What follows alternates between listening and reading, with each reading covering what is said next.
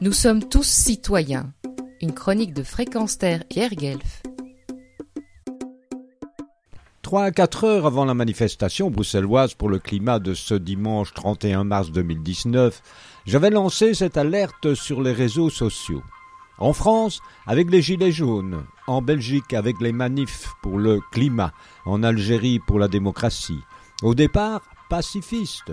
J'ai l'impression que les dénigrements, reniements, tergiversations et autres dédains des politiciens lobbyistes sont une stratégie pour pousser ces citoyens à bout, d'où de possibles violences, et alors les élus clameront, la bouche en cul de poule et la main sur le cœur, vous voyez, ce sont des casseurs. Eh bien, cela s'est avéré exact. Après plus de trois mois de manifestations pacifistes dans les rues de la capitale de l'Europe, les politiciens belges ont enterré avec mépris et un dédain incroyable la loi climat pourtant promise aux citoyens.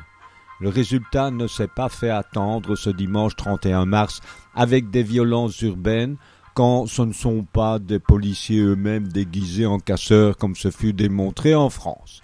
Cependant, le combat pacifiste, tellement dérangeant pour les pouvoirs, eh bien, il se poursuit. Pierre Guelf. Retrouvez et podcastez cette chronique sur notre site